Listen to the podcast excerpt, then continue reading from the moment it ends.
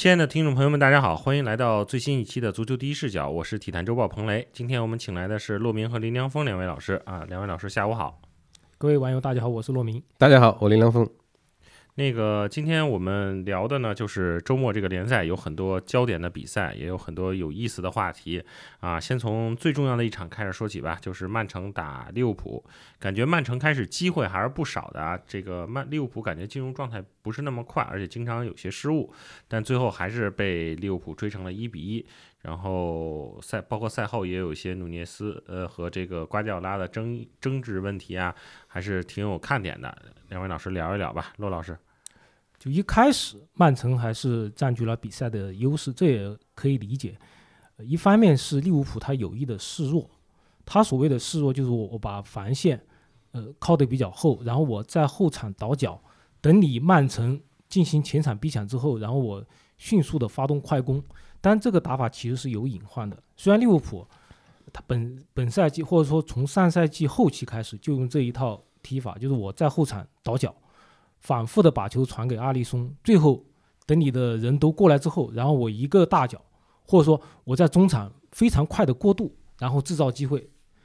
这其实是利物浦最近呃踢得非常好看、踢得非常快的一个一个战术的基础吧。但这场比赛曼城的逼抢实在是，就是说肯定是跟利物浦此前的对手不一样。我们看到阿里松，呃，他犯了好几个错误，包括丢球，就是他一个大脚。但他开大脚的时候，呃，滑了一下，就开到对方脚下，然后由阿克过人之后传给哈兰德，哈兰德首开纪录。另外有一次他在呃门线里面，就是小禁区里面想玩个花活，差点被哈兰德断掉。包括有一次他直接把球传给了福登，但是福登那个球又被阿里松扑住。所以说这个打法你碰到曼城这样的球队还是有些风险的。另外一方面，我感觉世预赛对于利物浦影响很大，就前中后三个人嘛。嗯，就阿利松状态肯定是没有那么的好，而呃后腰麦卡利斯特可能是本场利物浦相对表现比较差的球员，他也必也是刚刚从南美飞回来。而努涅斯在锋线上面，虽然他在乌拉圭队最近表现很好，但是毕竟呃你在贝尔萨手下踢球肯定是透支比较大的，所以他虽然上半场有一个机会，但总体来说呃表现没有那么的突出。嗯，所以。上半场包括这个下半场很长一段时间，曼城都占优，也是可以理解的。而且接下来，曼城确实浪费很多机会，包括福登啊，包括哈兰德。但是这种情况下面，利物浦就开始换人了。而曼城虽然说他的大部分时间都占优，但他有一个问题是刮掉了，一个人都没换。而且这不是说他像以前那样觉得我一切尽在把握，我就不换了。但是这一场他的原因可能还是因为替补席上，呃，可用的球员没有那么的多，他很多球员缺阵。利物浦这边你看换上来一个一个像迪亚斯，最近不管在国家队和俱乐部表现都都很好。赫拉芬贝赫、呃，哈克波、埃利奥特、远藤航都是可用之才，这一下子就慢慢的把这个局势扭转。然后在第八十分钟的时候，由阿诺德进球，所以这场比赛一比一是个呃。很均衡的结果，也也算合理吧。但曼城是继上一场呃之前打切尔西之后，又一次浪费了好局。但是不管怎么样，很多人说得出一个数据是他本赛季的控球应该是降到了瓜迪奥拉上任以来的一个新低。嗯。但不管怎么样，他还是能够把比分领先，然后打平之后，我们还是感到遗憾，就说明他呃至少实力还在。如果等他的伤病都恢复之后呢？那是不是可以？他又开始重新有一波这个高潮，所以我们也是接下来继续看吧。嗯，那您，呃，克洛普他的遇到的问题呢，其实都集中在两个位置上。那他中场这个六号没有，这个人一直都没有找到。他原来的这个设想呢，他原来是想找这个拉维亚啊，拉维亚呢这个没找到呢，他又。就当时又想去劫这个凯塞多，结果两个人都落，这都都落切尔西手里了。那么这六号位就没人，没人，就说其实是没有找到合适的人选。那么他结果呢，就用了远藤航，然后又从拜仁手里接过了这个赫拉芬贝赫。这两个人呢，你不能说他一点作用没有，但是够不够啊？让这个利物浦能够在啊这个英超争霸的这个。局面里面发挥作用呢？我们现在不知道。至少来讲呢，这两个人需要时间。那因为克洛普他对呃新加盟的球员来讲，使用上来是比较呃花心思，要要花时间。那么之前呢，我们可以看，就是法比尼奥刚刚来利物浦的时候呢，并不是很快有这个首发。当他成熟了啊，开始适应了环境，也领悟到啊这个克洛普对这个六号的要求之后呢，那法比尼奥就成为利物浦中场啊再也不能缺少的这么一个嗯顶梁柱。那么这个位置上面缺人呢，我相信。就是赫拉芬贝赫也好，远藤航也好，包括你说麦卡利斯特之后，愿这个之后会不会也逐渐会开发出这个啊防守这一块的这个呃作用呢？我们还要等，现在不知道。但是呢，效果来讲呢，到目前这个阶段来讲不理想啊。那么另外一个就是亚历山大阿诺德的这个右边位，他呢因为在这个位置上呢，他过去因为就是利物浦的中场呢，因为有法比尼奥、维纳杜姆，然后这个亨德森，那么这些人的这个中场的防守能力很强，而且呢，尤其是维纳杜姆这个人的奔跑能力呢，是可以说啊，这个被低估啊，也后这个可以说没有得到这个应有的这个尊重或者是这个欣赏。那么他离开之后呢，利物浦的这个中场的控制力度啊，或者是说拦截的力度下降。那么就导致这个亚历山大阿诺德呢，他原来是吧，他可以没有什么太多的这个后顾之忧，他可以和罗伯特斯两个人呢边位当边锋使，嗯啊，就是复古当年的这个二三五的这个打法。那么两个边位呢压得很上很上，那么变成边锋一样呢，一个赛季两个边位能够刷十几次这个联赛助攻，这是很吓人的一个一个一个数据。但是呢，现在呢这个情况就是中场的保护不够的情况下怎么办？因为阿诺德的这个防守是不大靠谱的。那么可以举一个例子，就是在本场之前呢，呃，利物浦在联赛里面丢了十个球，那么丢了十个球，跟阿森纳呢是并列啊，丢球最少。那么他的实际上的这个预期丢球呢，应该有接近十五个，就是说他的丢球比这个实际应该要丢的。啊，少了五个。那么这五个球、五个机会，或者是很重要的是怎么回事呢？一个对方的这个门前的把握能力啊，不是太靠谱。那么就像像这个这个纽卡那一场比赛啊，一场比赛就给他刷了有三个必进球没进。然后呢，再一个就是呃，阿里松呢有一有一些扑救呢是呃可以说是让人觉得真是非常非常牛逼的。嗯，那么这些呢都一有。某种程度上来讲，掩盖了就是这两个位置上啊不足造成的这个麻烦。但是呢，至少克洛普现在暂暂时来讲没有找到更好的办法。他把阿诺德呢移到这个中场去。那么一方面呢，希望是加强中路，就是中在中路多堆一个人啊，在防守这个这一块呢多堆一个人，把他从这个边位的位置上抽出来，让他去保护这个呃，特别是保护这个范戴克。同时呢，又因为他在中场呢这块呢，他的这个传球，这个人的这个长传的这个准度很高，所以想发挥他这个发动这个快攻，因为他的这个长传准的情况下呢，特别适合你的快反。那么这个打法呢，其实在本赛季呢是非常有效的，因为利物浦在落后的情况下抢了十二分回来，那这是一个呃非常突出的一个啊这个收获。但是呢，它也存在，就是说十个丢球里头，嗯，不算这一场，十个丢球里面七个丢球和阿诺德和以及阿诺德的这个防守的这个区域有关，是就是说在这一刻是七个球是被在这一侧被打穿丢的，那么另外三个球呢，一个是阿里松这个这个送礼，就是那那场球对这个伯恩茅斯啊送了一个，然后呢，另外两个球呢是在阿麦卡利斯特的这个位置上丢的，就是这个球。当然不是麦卡利斯特一个人丢的，其中一个球也是亚历山大阿诺德在六号位的时候拿球没拿住丢了。也就是说，这两个位置上都没有这个呃专业的球员去做专业的事情的话呢，利物浦他的这个防守虽然丢球来看是联盟里面最少的，但是他的麻烦依然存在。那么这场比赛其实是一个非常好的检阅的一个机会。那么这一次呢，就是利物浦在他扳平之前的八十分钟才扳平。那想象一下，就是说八十分钟扳平之前，那曼城至少有上双的机会可以打到第二个球。对对吧？那么包括什么呢？就是说他呃，这个阿利松他他想发动快攻，那么快攻的这个对象呢，就是找找这个萨拉赫。因为萨拉赫呢，现在的这个打法呢，也是克洛普变阵变打法的一个重要环节。我们待会儿再讲。就是说他呢，把这个这个开大脚的这个这个动作呢没做好，滑了一跤。那也可以看得出来，他心情这个当时的这个比较紧张，因为他之前已经两次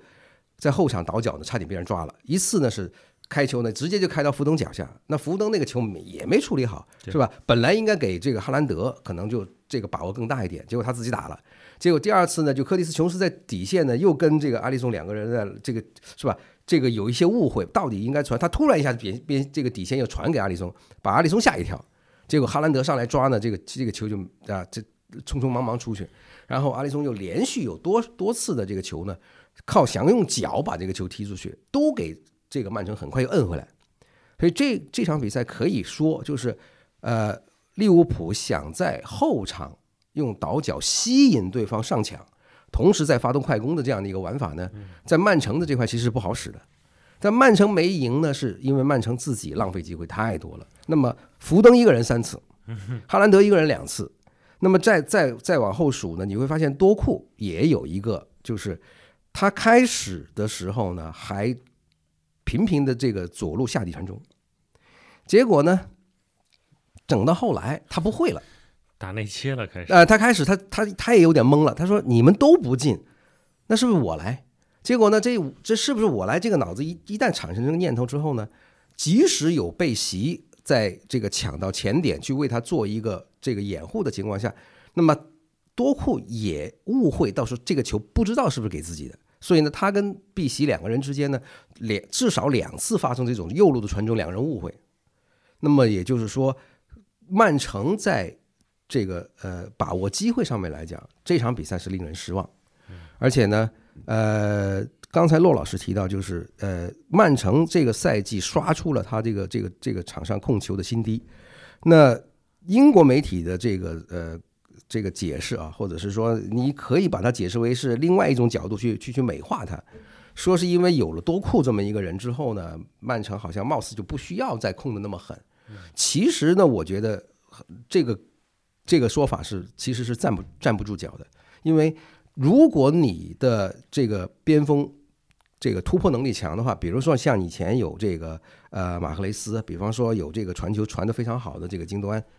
你仍然可以有相当大的这个这个控球的这个这个这个占比，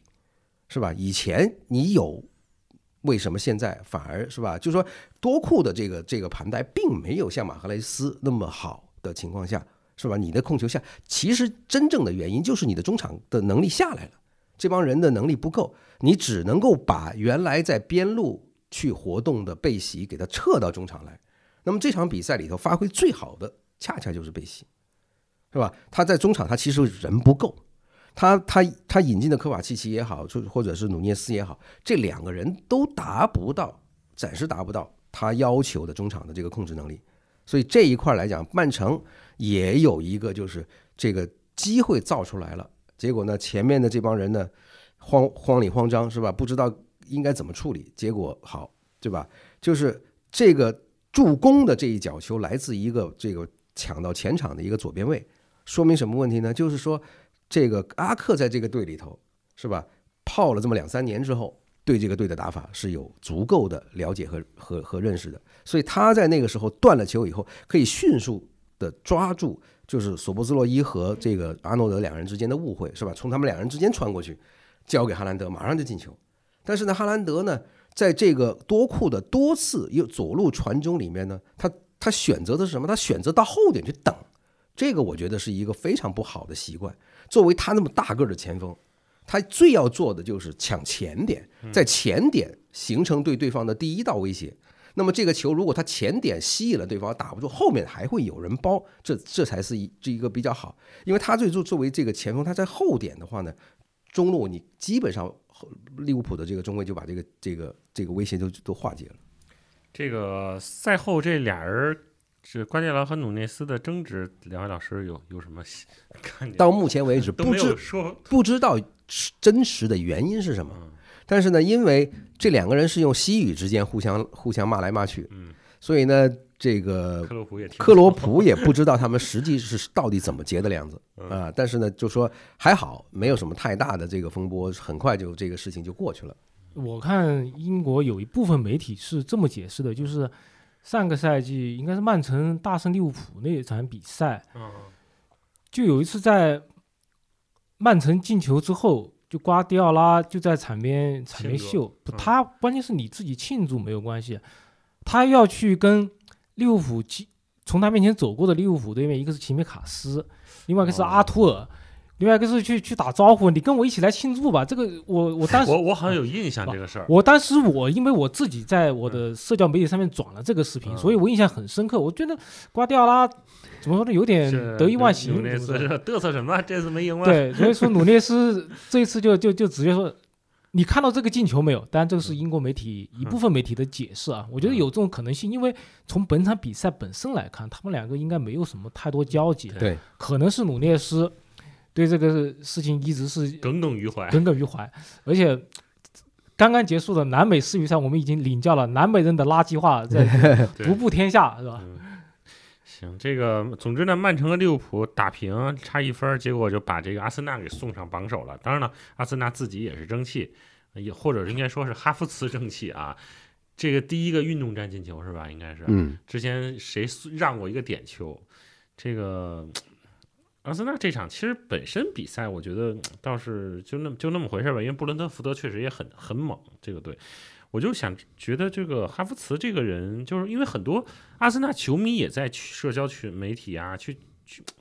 不能叫讽刺吧，就是也不是特别看好这个人。两位老师觉得哈弗茨在这这次加入阿森纳的过程中，或者说他的前景到底是怎么样，或者是这次交易是不是成功的？至少这一次进球确实是极大的价值连城。改变了他的形象，嗯。尤其在赛后看，嗯，也是咱们这个呃在英国的记者刘川在社交媒体上面发了个视频，而且有两个角度，就是赛后是阿特塔夹着啊，对，哈弗茨的 头。对，对，跟绑架似我的。夹了很长时间，我觉得对，就可以体现出 这个将帅之间吧，或者说是阿森纳的队员和教练之间还是关系还是亲密无间的。嗯，所以现在阿特塔他肯定是没有办法，肯定你既然身价这么高，我肯定会坚持用你。得用你。而且这个哈弗茨最近不光是在俱乐部很尴尬，在国家队也很尴尬，因为纳格斯曼不知道他怎么想的，就这两场比赛，包括输给土耳其，包括输给奥地利，是让哈弗茨打一个左翼位，嗯，整活儿。我也不太理解，因为他此前在切尔西他打过这种前锋，对吧？也嗯打过这种二线，二前锋。但是你跑到这个左翼位位置上面，我不知道纳格尔斯曼葫芦里卖的什么药，所以现在哈弗茨可能并不处于一个非常这个理想的一个境地，所以这一个球对于他来说是非常非常重要的，嗯可以或是不是从此就改变了他自己的信心呢？我看他此前是有一些，他的性格可能也本是这样，他不是一个很张扬的性格，他是一个相对来说可能有一些内向，有一有一比较谦逊这样一个性格，所以他不是一种很张扬，能够很快的释放自己压力的性格。嗯，所以这样一个进球是不是能够从此打开他的这个心结？呃，接下来我们要好好看看。其实哈弗茨，我在老林说之前插一句啊，我觉得哈弗茨现在大家老是念叨他这门前不进啊，或者浪费机会啊、失失误啊，但仔细想想，他当年切尔西夺冠就靠他那一脚啊，哎，你这个当然你说这个呃都快呃，忘了这个事儿了。就呃你你不能够因为他在这个欧冠决赛上进过球，就理所当然把他认为就是每个机会你都该进，嗯因为他本身就不是作为一个这个得分手是。从，但是后来教练都让他去当得分手啊，哎，很奇怪，这这个这个因做法，切尔西没有 没有前锋是吧，真正的九号，嗯。对吧？因为原来呢，就是从兰帕德嗯。是吧接过他，然后到图赫尔，然后再到波特，到现在，呃，其实都我我我不不是太明白，就是哪怕你这个队里头，即使是没有一个这个比较有名的这个成名的这个中锋，但是你总会有踢中锋的这个梯队球员吧，对吧？那么他作为他他原来在勒沃库森最好的一个呃位置，或者就是说场上在前场来讲，他是一个自由人，对吧？他是去创造机会，他是去操纵操纵比赛的那会儿对他拥有很大权限，他不是仅仅扎在进去。对啊，你你让这么一个，就是说他本身那性格来讲内向，对吧？不是一个特别喜欢这个，不是一不是一个这个特别呃外向的球员。那么有可能就是你一批评他，或者是外外界的舆论对他不友好，他就会在就是形成一个什么呢？就给他造成一个一个这样的一个一个壳儿，他出不来，他永远在里头自省，他问自己为什么不行，而没有想过这是别人把他用错了，对吧？那在这个呃环境里边呢，他需要的是什么？他需要是大家去帮他。那么包括之前队友让一个点球给他，其实也可以看得出来，这 队里头对他仍然是充充满了期待，希望能够一点一点把他的信心给他扶起来。那他现在的这个麻烦是一方面，他和阿德高呢，在这个风格特点上有很多重复的地方，嗯，但是呢，他呢又缺那么一点，就原来扎卡有的那些个这个这个特点，他那身高摆在那儿，还是让他往里就是说他对对，就是说他跟扎卡在某一种上面外形看上去很像，但是扎卡呢有一个什么呢？他至少是一个比较组织还可以啊，就是一个比较外向、比较这个呃，当队长的料嘛。对，就是说属属于这个呃气势上来讲还是比较咄咄逼人的一个，啊，那么他在这个前场呢，呃，扎卡呢有这个射门的这个信信心，或者是这样有这样的一个强烈的这个愿望，但是哈弗茨呢，他你不能说他没有，但是他因为过去总是把进球的这个呃责任交给他，那么到现在他已经形成一个他反感射门，或者是说他不愿意去冒这个险。那么这一段时间里面，把他从这个首发里面拿下来，减少一点他在场上受到批评的这个机会呢，我觉得是对他来讲是一个爱护。那么在这个呃替补上去的时候，他能够立功，这个事情我觉得对呃阿特塔是好事儿，是吧？因为换人立这个见效了。对哈弗茨来讲，他终这个终于有一个进球，是因为我进球是吧拿下的这三分，对他的这个信心也有好处。这个那么这个是一个双这个两遍的好事儿。咱们赛季末看会不会就因为这一个球夺冠啊？啊，赛季末看对，这这个这个不奇怪，这个不奇怪。这个，所以说我想说什么呢？就是现在感觉咱们今天报纸标题好像是围剿三冠王吧，叫什么？嗯、就是那意思，就是大家一起都拉拉着曼城，像嗯切尔西拉了曼城，这个利物浦拉了曼城，阿森纳还真的有可能有机会。我因为他去年实际上去年差一点嘛，功亏一篑嗯，啊，就有点像那年米兰第一年争冠到最后掉链子了，第二年忍一忍，第二年又上去了，就夺冠了。我觉得这个茅台厂三兄弟嘛，这个没准走同样的路，第二年真的有机会。他呃，英国媒体的嗯。这个风向呢，其实是暗示呃英超需要新的冠军。啊，暗示。哎，就是说，虽然利物浦没有从和曼城的这个比赛里面得到更多，嗯，但是呢，呃，仍然被英国媒体视为是最有可能取代曼城的这个、这个新王，是吧？但是呢，现在有阿森纳这个暂时把这个榜首拿拿过去呢，那么目前我们至少还是能够看到这个前四的这个情况嗯来讲呢，还是比较紧凑的，对对吧？一个现在是三十，然后一个二十29九、二十八，对吧？有至少超过两个队是是是是这个在在争，是吧？这个之前我们还说热刺啊能夺冠，就或者说开局不错啊，但是随着麦迪逊的受伤以及罗梅罗两场呃禁赛啊，包括尤其对切尔西那场乱战啊，连三连败了，输给切尔西，输给狼队，嗯又输给维拉，都是被逆转。这对这两场最后两场都是一比二，感觉是咱就做一个假设，如果凯恩还在，是不是再搭上这个小波叔，没准儿就把握机会就就就没准儿热刺就成绩会更好。这个难讲，嗯。这个很难讲，因为如果你有凯恩的话，可能不是这打法。这个波斯特特格鲁就可能不一定是不一定敢接这个盘，或者是说不一定 不一定敢去这么去设计他的打法，因为他现在手里头这帮人呢没有大牌，嗯，没有一个说是指挥不动的，嗯，对吧？因为你你麦迪逊你来，虽然你是这个队里可能最有才的，但是呢，你毕竟是从降级队过来的，对对吧？然后队里头这个孙兴民呢，之前一直是做这个啊、二把手，二把手是吧？现在刚刚是成为队长，那也需要有表现。然后队里头一帮年轻人，嗯，所以他可以说是有这个现在的这个情况呢，是得益于他的这个环境，是吧？如果凯恩在，那可能就是打法上来讲就不敢这么激进了，嗯，因为他现在的三场的逆转都有一个就是浪费机会，他的就是打的，就是热刺球迷或者说很多外界球迷都说他打的很好看，对，没错，都很好看，确实很好看，就是输球啊，就是他在这个门前的把握机会，你看就这昨天这场球对维拉，你说孙兴民那样的一个机会。嗯对，就是横传过来，你都先先不说他这个右边有没有越位啊嗯，就球到了中间，就他一个人面对门将，他打的那么匆忙，你是没有办法理解，就是说像他这么射门靠谱的人，嗯。那么为什么打成这个样子？而且呢，就是说他不仅仅是孙兴民，呃，这个队里头好多人都是到了这个脚下有机会的时候胡打，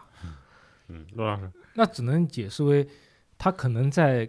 不停的跑动、不同的拼抢、不停的穿插之中，把自己的这种体力或者说精力都耗进去了，反而到最后的那一下，可能就打门反而没有那么的靠谱。但我觉得还是运气问题。嗯你想呃，你这次说是三连败，而且我看到一个数据，应该说是呃英超历史上第一个就是十轮之后排名榜首，然后三连败的球队，好像有这样一个数据啊。英超史上是对对对对，他这个确实是呃比较的令人意外。但是我们看打切尔西那场比赛，九打十一还对对对，九九打十一，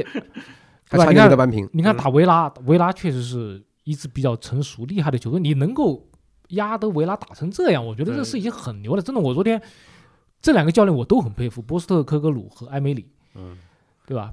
那个波斯特科格鲁一定做了功课，他知道埃梅里喜欢打高压，嗯。他阵线肯定提前，但他就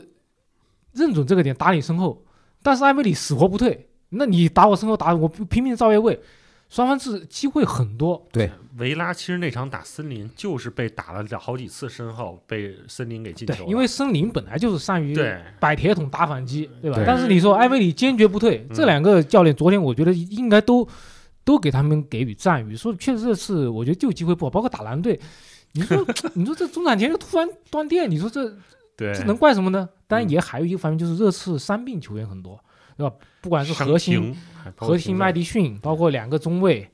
包括双后腰，这都没了，你身踢成这样子，我觉得已经很好了，真的对，就是没有了这么多主力的情况下，他的场上还这么咄咄逼人，嗯这就不是一个，那还是厉害。这不就积，这个嗯不就是不是我单纯的积雪啊，这就是教练的能力啊我。看上去我又想起另外一个叫布莱顿的德泽尔比，就他们手上好像看上去人也不是特别的大牌但他们以组合，就他总有办法，哪怕你阻截的人太多，总有办法让这个球通过中场，一步一步把你的这个防线给切割开来。这这就是教练一定是平时训练中做了很多功课。对训练的结果还是。这个热刺反正也是争前四嘛，这个咱不说争冠争前四，那另外一个争前四就是咱们的曼联啊。这个昨天咱就说数据上啊，曼联对埃弗顿真不占优，就说咱们国家竞彩的数据啊，咱就说结果打一三比零。当然了，如果大家看了比赛，至少上半场啊，我看了上半场，我就觉得埃弗顿应该打曼联四三四个对，应该打三四个，结果最后被零比三。先说这，至于加纳乔那个倒钩确实漂亮，但是整个这这打真是莫名其妙这比赛，罗老师，其实这场比赛一开始曼联踢得特别好，嗯一开始不停开始的在后面开始是，倒脚，对吧？直到自己由加纳乔先进一个球，然后就就就断电了，对呃，而且我们要说他的这个后腰梅努，就他嗯其实本场比赛的卡塞米罗这个复出遥遥无期的情况下面，这个梅努，我看赛后也有人做了他的集锦，而这个集锦一看长达六分钟，嗯就他在场上确实非常的全面，又能呃防守当然是他的本职工作，但是他你看他又能盘带，又能传球，这一下子就让人眼前一亮。但我我觉得毕竟还是他的第一次这么亮眼的表现，那此后如果大家针对他来发动这个高压逼抢，他能不能够应对？嗯所以我们接下来还要再看。嗯就一开始其实曼联踢的还好，我觉得是为什么领先之后，埃弗顿一下子就逼得那么凶？因为我觉得埃弗顿本来就是本场比赛憋了一口气，因为被扣了十分嘛。对。而且曼联他还是有点怕逼抢，因为他本来场上人手也不是特别齐，你像卡塞、卡塞米罗这样的都没在，埃里克森，他就是破逼抢可能不是特别的这种擅长，所以你埃弗顿。压呃，就把阵线推前，给曼联制造很多机会，我觉得是正常的。但这种情况下面，你不管怎么样，其实也是给了曼联这个反击的机会，尤其是下半场。对，下半场马夏尔通过他的脚法，呃，制造一个点球，然后进来一个球，包括 B 费，B 费在中场的过渡也很快。所以曼联其实本赛本本赛季很多比赛都这样嘛，就是好像跌跌撞撞，最后也是赢了。而且本场比赛不容易，进了进了三个球，此前的 赢球都对对都都只赢一个嘛，所以这场比赛对于曼联来说也是一个很好的重新出发的起点。毕竟 另外一个关键就是他的三个前锋都进球了，因为前一天晚上呃是那个赫塔费是格林伍德进了一个很漂亮的内切，天外飞仙飞仙不内切世界波，类似于像罗本那样的射门，当时大家就嘲笑。那格林伍德人家在在那踢的那么好，你曼曼联本赛季七大前锋只进了一个球，结果本场比赛大家好像还是比较争气，三个前锋都进了球，包括加纳乔那一个，呃，又像鲁尼又像 C 罗的这样一个倒钩，对对，所以从这个角度来说还是很提气的。嗯，但是客观说啊，马上打加拉塔再来，别又被打回原形了。老林，这个，呃，你可以说曼联开始这个是运气稍微开始有点好啊。不是说这个呃发挥有有多么的这个这个提提升到一个什么什么地步，他在这个这个比赛里头呢，你其实就是梅努，他在这个中场呢起了这个之前呢十几轮都没有人起的作用，他有很有活力。那么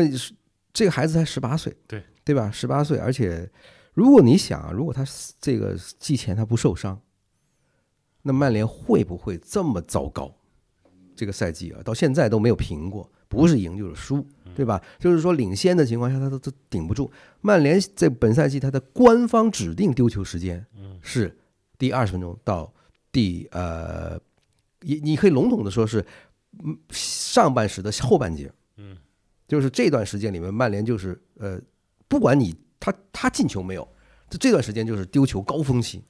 那么。很多球是在曼联进了球之后，不到几分钟就对方就进一个。就曼联有一个给人这场这个赛季有个印象，就是只要一进球，他就开始松开开开始泄气，开始松松懈，是吧？但是梅努这场比赛给我们一个非常啊这个呃亮就非常眼前一亮的这个这个感觉，就是这么一个呃孩子是吧，在这么需要经验需要。这个呃成熟的这样的一个位置啊，踢的这么老练，很非常的难得，而且呢，他干了很多这个比他年长很多的队友不干、不愿意干、不敢干的事情，就是一个是非常有责任心，知道自己作为这个呃 T 六号位的这么一个人，他应该出现在什么地方，应该帮哪一些队友擦屁股，应该是哪一些队友在。这个插上去之后，他的位置是自己来填，他非常清楚自己该干干嘛。而且这个在第三十二分钟的时候呢，埃弗顿呢有一个非常这个可能得分的机会，就是一个差不多空门了。梅努门线啊，门线他就就这个空门的这一下，就是他在几秒钟之前还在禁区外头，当这个埃弗顿打了两脚门，这已经靠空门，格耶都要去补空门的情况下，他就抢在。就是拉什福德比他更靠近这个这个险情，对吧？他抢在阿拉什福德之前把这个这个球给破坏，那说明什么问题呢？就是他不仅有责任心，而且有很这个怎么说呢？很灵敏的嗅觉，知道哎呀要出事儿了。那么这个是就是有对危险的嗅觉，是一个踢这个六号的球员一个这个非常重要的品质和天分。所以这场比赛呢，别的都好都都。其实都不如梅努在这场比比赛里面更抢眼。虽然你说，呃，这个加纳乔的这个倒钩，那加纳乔这个倒钩呢，其实很多前锋都做过，对吧？咱们要说起来，你说这个是哪个倒钩赶得上伊布那个禁区外的来一脚，嗯对吧？对，这个是前锋都基本上有的，就是说心血来潮是吧？赶上那个感觉好来一下。但是呢，你会发现在他三分钟进球之后，他被他被换下去的中间的七十分钟里头，加纳乔几乎可以来说是又不见了。嗯那么他干了两件事情是让大家记住的，一个是拉什福德左路的传中，他跑过去，咣一脚给打飞了。那么这脚球呢，他其实不射门，把球倒回敲回来给马夏尔，那更可能进球。第二个呢，就是他他在卢克肖的这个防区里面胡胡胡抡的一脚，然后呢，隔夜把这球断去，就凌空差点又进。所以这个人他能够进一个这个好球呢，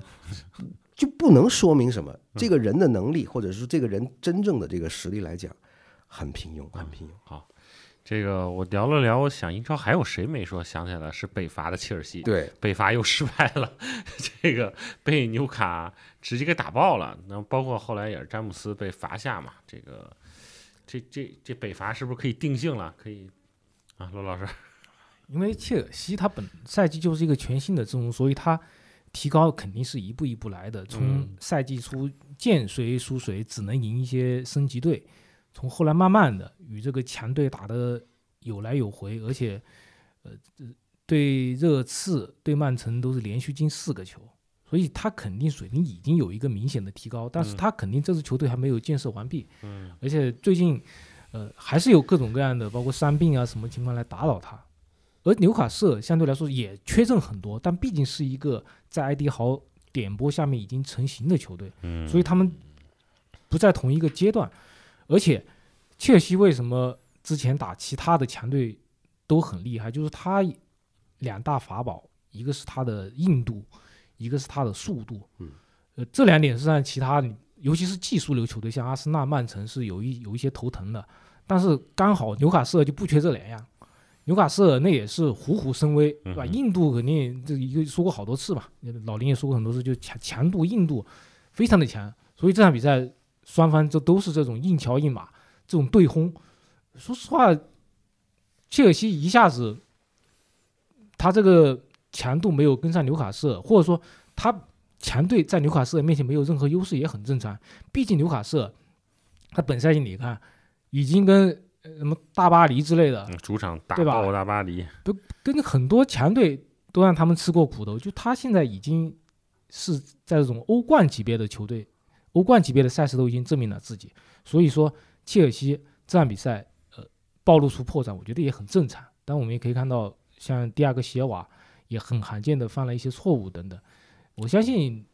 切尔西他的人马全部整齐之后，再给波切蒂诺一些时间，他应该还会更好。就怕不给时间。因为我觉得波切蒂诺现在有一点是他这个后防呢，他比较麻烦头疼的，就是刚刚有了点儿好转呢，又有人受伤。嗯啊，是然后刚刚有了一点好转呢，然后这个呃球员又开始犯错。那这场比赛里头，第二个席尔瓦就犯的错就可以说非常伤士气。国家队消耗的比较大。他呢，他没有，现在。啊，他没进去。呃，是吗没有没有，就是说这个哦他其实是因为就是年龄嘛，年龄嗯。大了，然后呢三十九了，啊，这个这个，你看这个现在年高龄的球员在英超这这轮都有事儿，他他一个，阿什利杨一个，嗯是吧？他送一个这个单单刀，然后阿什利杨那边送一个点点球，对吧嗯？你你你会这么想，就是高龄球员的这个呃风险在于什么呢？他经验是很丰富，但是呢，他只要是那一下跟不上，他就是身体就跟不上。那么那一个球丢了以后呢，对切尔西来讲，他刚刚才把这比分干扳平，想这个啊喘口气儿，能够能够把这个这个这这个场上的局面往好里扳，结果这又丢这么一个，这这这这个这个情况本身来讲，在有纽卡的这个地头打就非常的艰苦，然后你再送送这么一个，那对方就更加人来疯，那不得了的这个比赛。这个英超算是聊完了，咱们说说西甲吧。西甲巴萨是战平了巴列卡诺，嗯然后但是就是更加缺兵少将的皇马，反而轻松战胜了之前主场成绩真的不错的加迪斯。然后随便聊聊吧，就是巴萨感觉现在一到客场就别别扭扭的。虽然你说加维受伤了吧，但是你像佩德里啊、德容啊也都复出了，怎么就感觉哈维这个好像每一期每一次隔一段，哈维就有这种所谓的压力啊。嗯，这一场比赛你其实跟巴列卡诺踢平很正常，因为皇马队都没踢过巴列卡诺，皇马打巴列卡诺也就零比零对，而且哈维上任以来四场比赛对巴列卡诺就没有赢过。巴列卡诺是很典型的、非常硬核的球队，一般的豪门对于他来说，他根本不怕。马竞打了他七个，就那场打崩了，对，但是马马竞他可能是更硬更硬核，同样硬朗，而且他嗯。马竞是不会跟你去一定要争取主动权的，他会可以会搞一些引蛇出洞各。种反击啊，对对对，他都不一样，因为巴列卡诺肯定他打皇马、巴萨嗯。肯定是我寸土不让，他不会把很多的空间让给你。嗯，所以不管皇马、巴萨一碰到巴列卡诺，肯定是非常的头疼。但现在的问题就在于，巴萨哈维最近得受到了批评很多，刚好在这个录节目之前，我看到同事梁伟业写了一篇文章，说哈维能不能够撑到圣诞节。他的根据是巴塞罗那两家媒体《每日体育报》和《世界体育报》开始质疑哈维了。其实这是一个不好的信号，嗯因为我们都知道这个媒体真正完全独立是不容易的，因为你媒体你总是是会希望得到一些各种各样独家的信息，那必然而然你会跟俱乐部的管理人士有一些非常密切的关系。那么这两家体育报都这么说，一方面可能是他们真的得到消息说哈维，呃，他帅位出现了危险，但另外一方面有没有可能？就本来就是俱乐部授意，让他给他让这媒体这么写，给哈维一些压力，嗯给哈维一些危机感。但哈维比较好的一点是，虽然加维受伤，但其他的三员就像彭磊说的，一个一个回来了。所以接下来哈维利用，一方面是这个国家队已经嗯这个十一月打完了，暂时告一段落。另外，如果这周如果能打好对波尔图的话，能够呃很快出线的话，那么接下来就是专心打联赛。所以这一段时间，就像刚才这个西班牙媒体说的，到圣诞节的这一段时间，应该是哈维抢分的一个比较好的时机。刚好皇马那边伤病非常的一长串，太多了，所以你皇马虽然赢了加里斯，但确实是加里斯和巴列卡诺刚好是完全相反。嗯巴列卡诺是这种封闭空间，而加里斯是想踢得好看，是打开空间，所以有利于皇马的发挥。所以巴萨踢平巴列卡诺本身这个一点并没有太多的一定要批评的地方，但也有一些不好的地方，就是你像亚马尔，亚马尔在场上好像又被队员批评了，就他虽然是脚下活很好，但他感觉到意识没有那么好，该传不传，有时候经常还被莱万批评，就显示说他这个球商上面可能还有很高的提升的空间。嗯。他呢，就就你看啊，首先那个巴列卡诺的球场特别小，嗯。那特别小呢，当然就对于防守的一方就占便宜。但是呢，这个巴萨呢，你可以这么说，他又碰到了那种就是和那些呃存心跟他耗的对手碰到的那个同样的问题，就是我这场比赛没有什么更多的追追求，我的这个一个出发点就是来呃，就是来搞，就是让让你烦躁的。那么巴萨这一块呢，我估计现在碰到的问题，其实和你的打法和你的这个呃怎么用人啊，不是直接的关系，而是心态的关系。就是你碰到那些个不想好好踢球，但是呢非常想跟你搞摩擦的对手，那这样的球队呢，巴萨没有做好这个心理准备去跟对方呢这这怎么较劲儿，而且呢，因为这帮球员呢。可以这么说，拢到一块儿之前，他们在各自原来的俱乐部呢，都都在队里算得上是这个，呃，这个地位比较高的，是吧？到了巴萨呢这块呢，一一下子，因为大家都必须要拉平，那么可能部分球员可能稍微享受这个一点点这个这个啊高高一点的这个待遇，但毕竟来讲呢，这个队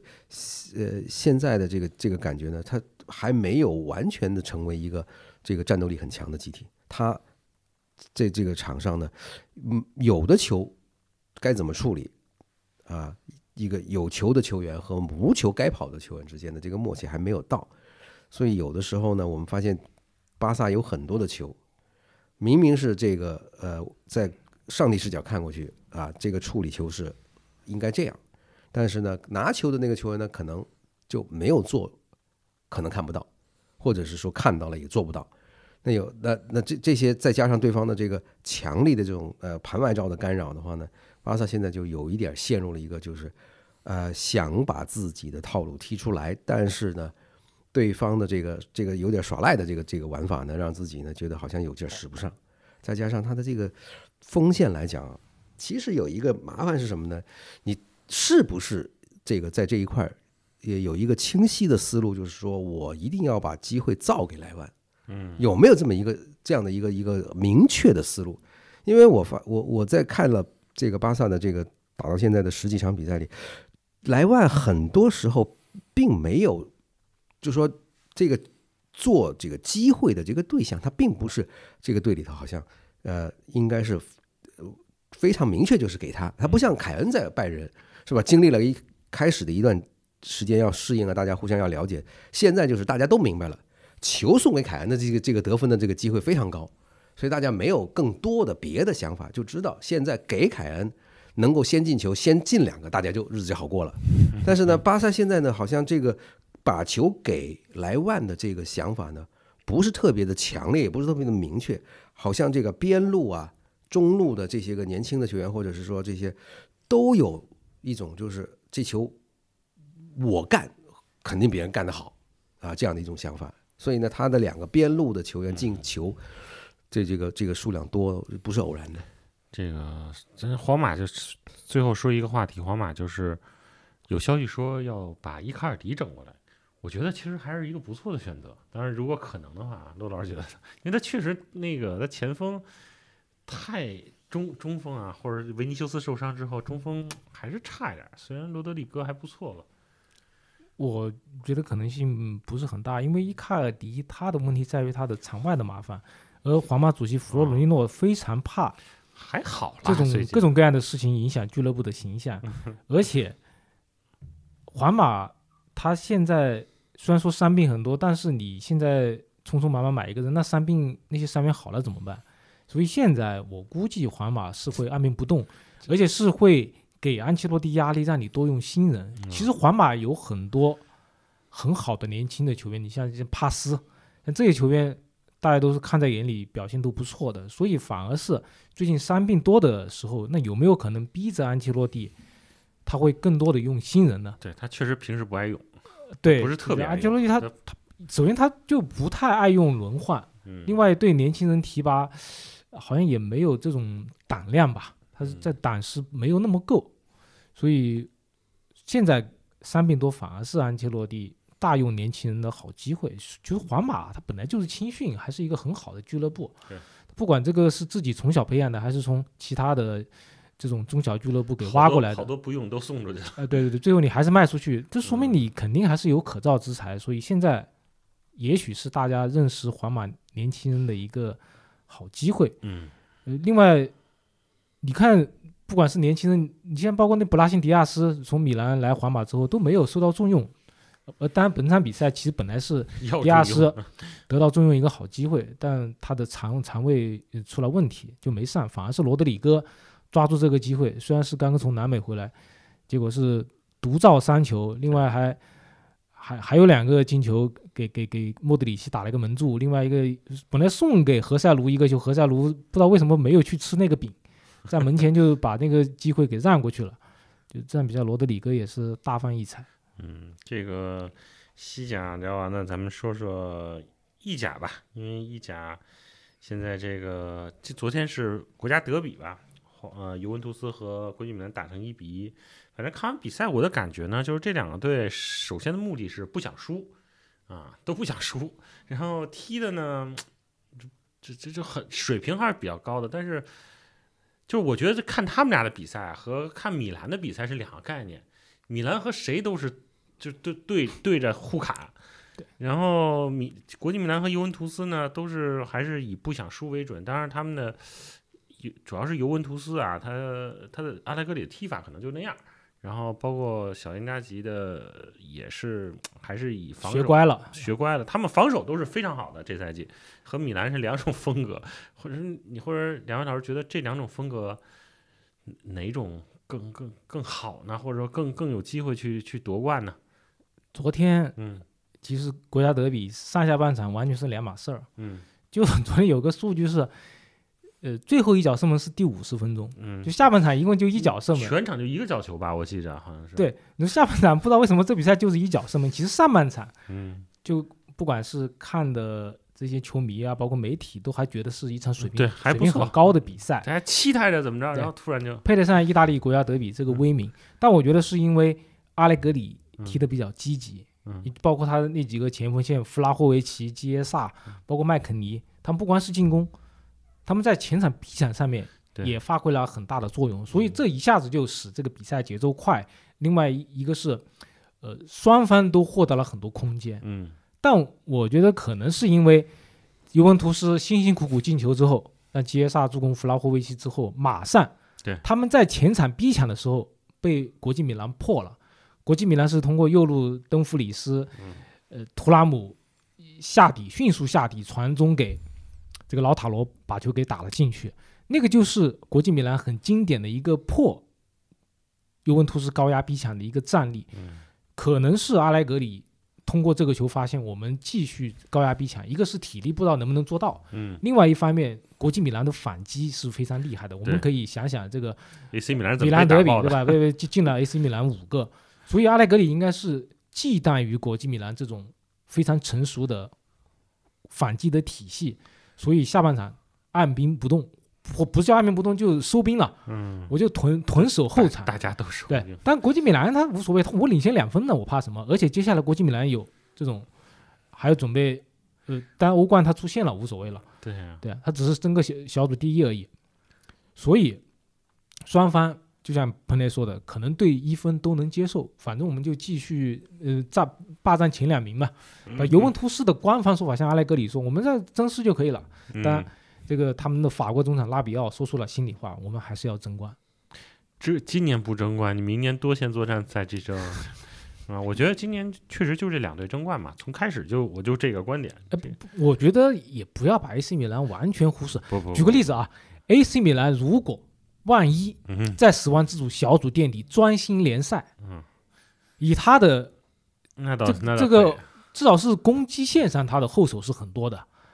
那就会不会像那一年一样专心打联赛，创造一个奇迹呢？也未可知啊。现在他也就，呃，当然落后国际米兰六分是有点多啊，但是你如果国际米兰还要打欧冠，而且是肯定是欧冠，你这个再多走几轮，像上赛季一样。AC 米兰专心打联赛，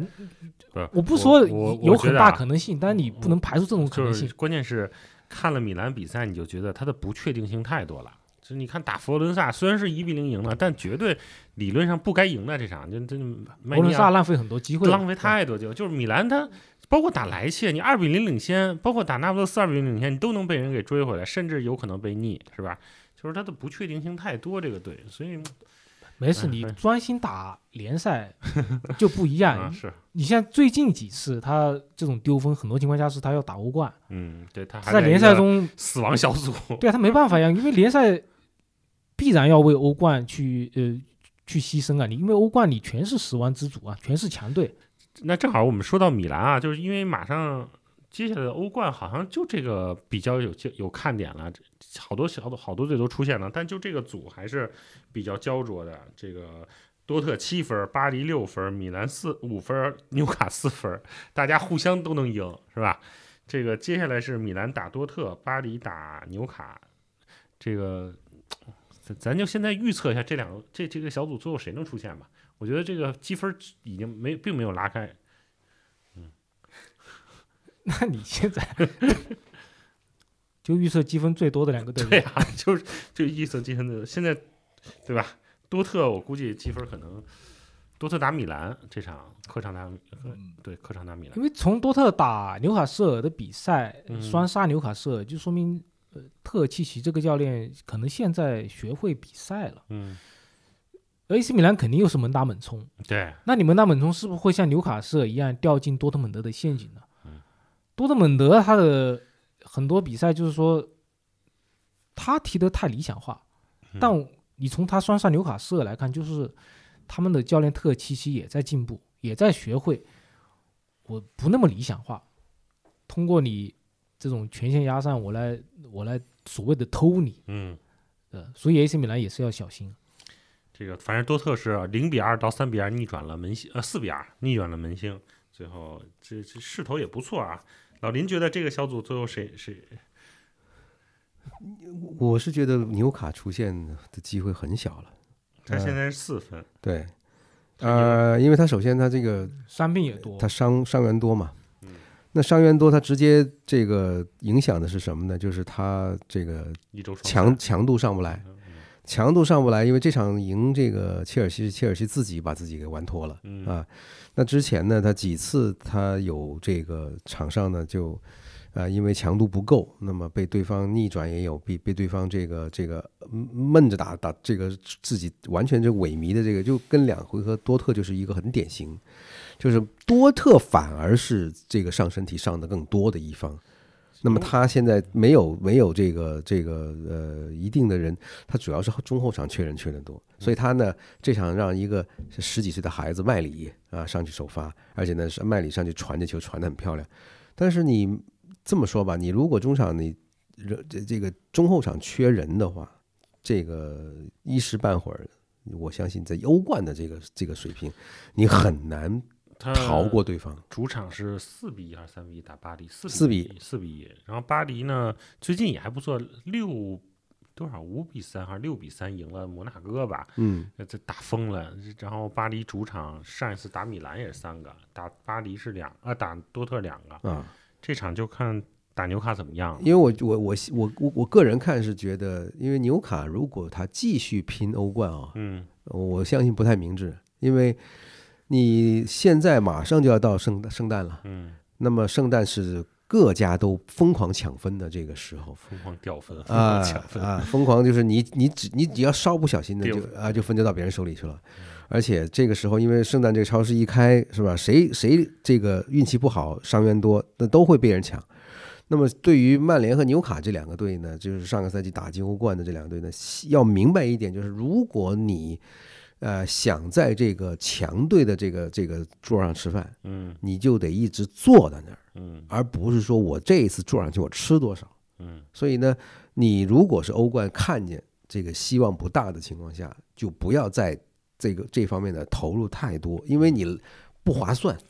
这个那最后一轮米兰打纽卡，最后就是我和我我米和纽卡比着谁能拿小组第四了，是吗？因为 那都不想去欧联，杯因。为因为现在就是英国媒体的这个对这两个队的这个整体的这个评估，嗯，就是提醒他们啊，这个这一次欧冠你们就算了啊，你别就别瞎忙了。但但但米兰不是这风格，米兰是遇谁就都跟谁干，甭管跟谁都是。哎，这我记得皮奥利那次打曼联吧，一个欧联杯还跟曼联拼的你死我活，啊一个欧联杯淘汰赛，当时结果把那个联赛争冠给掉队了那年。嗯，最后呢，咱们说说德甲吧，因为德甲刚才也说了，多特刚才是逆转了这个门兴，他现在是二十四分，斯图加特也还，斯图加特是二十七分，然后真正争冠的应该就是勒沃库森和拜仁了，拜仁现在还落后勒沃库森两分。刚才和两位老师也聊，勒沃库森这赛季除了打平拜仁，其他比赛所有比赛都赢，这已经这这这赫罗纳也有点这感觉啊，就是西甲的赫罗纳，但是。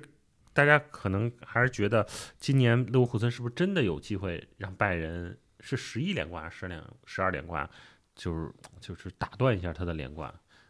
这个哈哈阿隆索这么牛吗？罗老师？刚好前两天西班牙媒体放出一个料，说是